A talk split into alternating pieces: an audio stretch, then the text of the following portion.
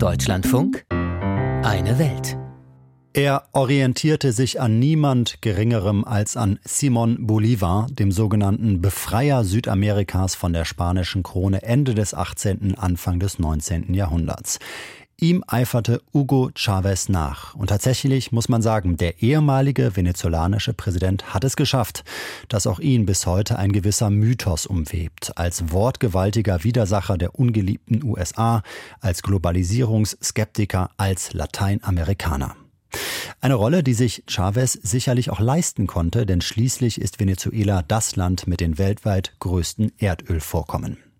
Fest steht, morgen ist es genau zehn Jahre her, dass Hugo Chavez gestorben ist. Das nehmen wir heute zum Anlass zu fragen, welches Erbe er Venezuela mit seiner Präsidentschaft von 1998 bis 2013 hinterlassen hat.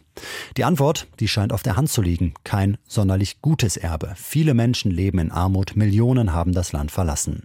Unter Nachfolger Nicolás Maduro, den Chavez selber ernannt hatte, verfiel Venezuela in eine innenpolitische Krise und international in die Isolation. Trotzdem aber lebt der Mythos Chavez weiter, wie Anne Dämmer in ihrem Beitrag feststellt. Seine Augen blicken längst nicht mehr überall in Caracas von den Häuserfassaden. Viele Chavez-Graffitis wurden mittlerweile von seinem noch von ihm installierten Nachfolger Nicolás Maduro übertüncht, dem es selbst an Charisma fehlt. Der ehemalige Busfahrer konnte sich von dem Gewicht seines Vorgängers nie befreien.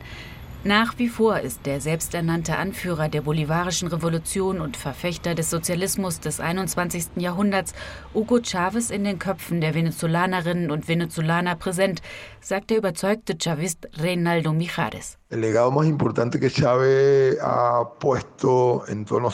Das wichtigste Vermächtnis von Hugo Chavez ist, dass wir dank ihm verstanden haben, dass wir Subjekte des Wandels sind, dass wir Teil dieses Landes sind, dass wir das Recht haben, unsere Stimme zu erheben, dass wir das Recht haben, bessere Lebensbedingungen zu fordern, dass wir das Recht haben, zu träumen und aus unseren Träumen ein besseres Land aufzubauen.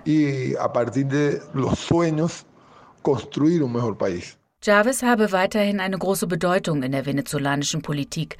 In Umfragen belege er in der Beliebtheitsskala von Politikern immer noch Platz 1, sagt auch die venezolanische Historikerin Margarita López Maya.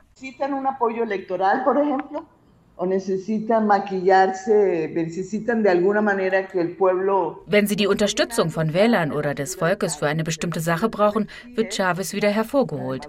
Denn die Figur von Chavez ist populär, die von seinem Nachfolger Nicolás Maduro nicht. Also wird sein Bild wieder bemüht, wie er alte Frauen küsst, Kinder umarmt, singt.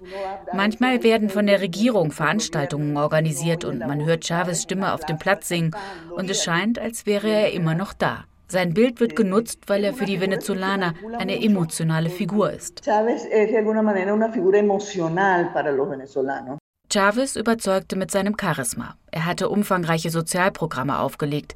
Die Venezolanerinnen und Venezolaner erhielten neue Wohnungen und bessere Bildung. Mit dem Einbruch der Erdölpreise 2014 rutschte Venezuela jedoch in eine tiefe Rezession. Seit Jahren leidet das Land unter einer schweren Wirtschaftskrise und den Sanktionen der USA.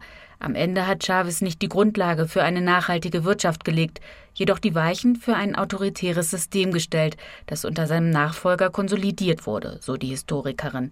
Mit der Unterstützung des Militärs hat er sich stabil gehalten, trotz der massiven Wirtschaftskrise und der Hyperinflation. Doch die Menschen sind verzweifelt. 90 Prozent leben in Armut. Sie haben sich von der Politik abgewendet. Sie sind mit dem alltäglichen Überleben beschäftigt. Rosanna Delfin bekommt als Krankenschwester 10 Dollar im Mit Sie teilt sich mit ihren Eltern, zwei Geschwistern, ihrem Mann und dem Sohn eine Wohnung.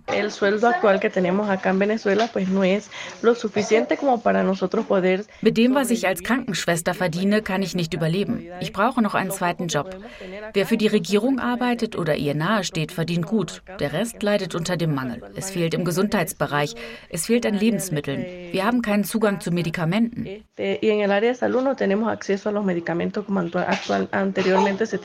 Angesichts der weltweiten Energiekrise hat Maduro international an Verhandlungsspielraum gewonnen. Der Ukraine-Krieg hat die Annäherung befördert. Die USA haben die Sanktionen minimal gelockert, damit der US-Konzern Chevron wieder Erdöl fördern kann.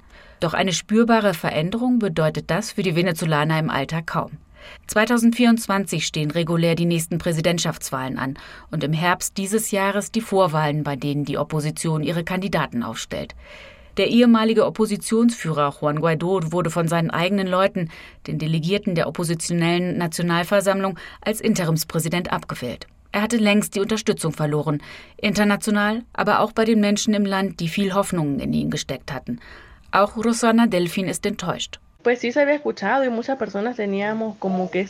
Wir hatten 2019, als alle auf die Straße gegangen sind und für den Wechsel protestiert haben, die Illusion, dass sich etwas ändert. Aber am Ende ist nichts draus geworden. An beiden Wahlen wolle sie teilnehmen, sagt sie. Der 23-jährige Student Samuel Calzadia hat resigniert. Wir haben eine Opposition, die ihrer Aufgaben und Versprechungen am Ende nicht gerecht geworden ist. Es ist wirklich schwierig, ihre Rolle zu definieren.